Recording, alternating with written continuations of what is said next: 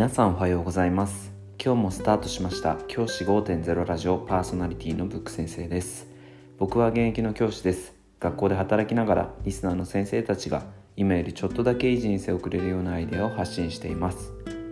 より良い授業学級経営働き方同僚保護者児童生徒との人間関係お金のことなど聞かないよりは聞いた方がいい内容を毎朝6時に放送していきます。通勤の5から10分間聞き流すだけでも役立つ内容です。一人でも多くのリスナーの先生たちと一緒に良い教師人生を送ることが目的のラジオです。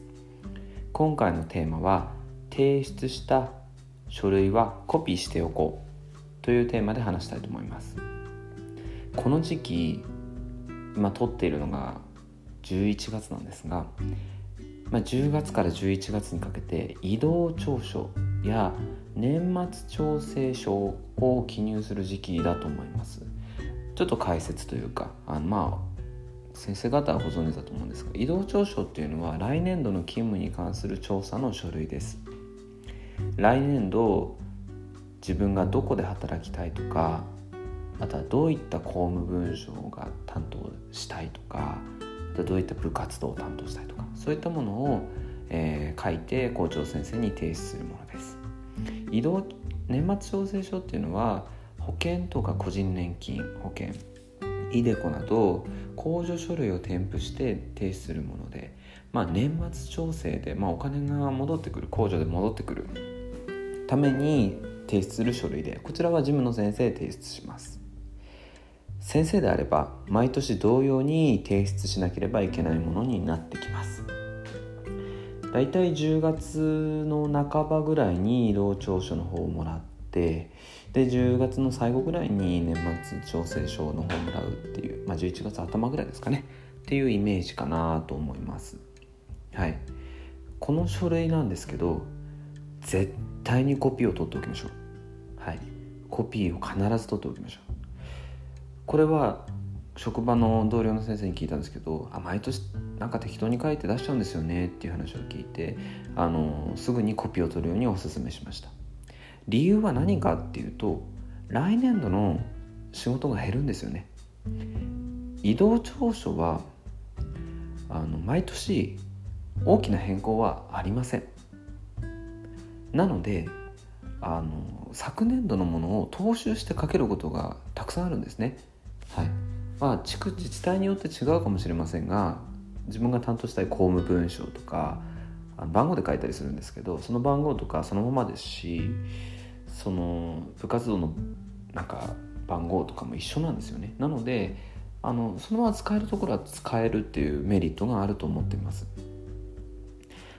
でここで大きなところが年齢を記載する。家族の年齢を記載する欄があるんですけどこれが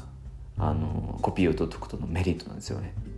あのまあ、家族構成って多くの場合は基本的には変更がない変更少ないと思うんですよね。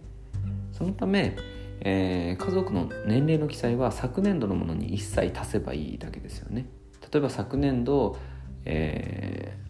ー、姉とかの年齢が35歳だったらそれに1歳足して36歳するみたいな感じですよね。でもこれ実は家族の年齢って意外と忘れやすくないですか？あの僕は正直言って忘れます。すぐ忘れてしまうのであの昨年度の移動調書を見てあそっかいくつだったんだ？あじゃあ一切足さないとっていう感じでやっています。はい。なので意外とそれって便利だったりします。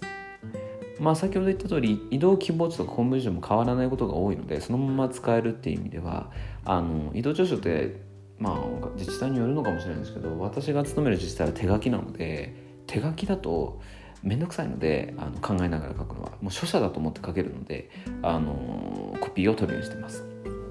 年末調整の書類も今年度と来年度で変化しない場合って結構多いんですよね。加入してる保険とかってまああの大きな変更がある場合もありますけどまあ変えないっていう方も多いですよね。なのであの昨年度のも取っておくと保険の名称とかあとはその新制度旧制度とかあとは金額とかもそのまま書けるっていうメリットがあるのでコピーを利用しています。コピーをすればあとはそれを写すだけ、まあ、書写のになるので何も考えず作業として書類を作成できます。これはまあ休み時間とか空き時間1時間あれば両方とも終わるようになりますのでそういった意味で絶対に取っておくことがおすすめできます、まあ、事務の先生によっては昨年度の書類をこう書いてましたよって準備してくださる方もいらっしゃるかもしれません。それもそれはとてもありがたいんですけど自分のことは自分でやれると事務の先生も楽だと思うので是非コピーを取っておくことをお勧めします。でここから応用編なんですけどコピーはスペースその紙手を取っておくとスペースを取るので余裕があればスキャンしておくといいですね、えー、前まで僕はコピーを残してたんですけど最近はスキャンに移行しました。スキャンしてそれをデータとして残しておく。で1年後にそれを見るっていう形に変えています。まあどんな形であれ毎年作成する書類は残しておくっていうのもおすすめします。そうすると来年度の自分への大きなご褒美になると思いますので是非そういう風にしてもらえればなと思います。じゃあ今日はこの辺で起立で着席。さよなら。また明日。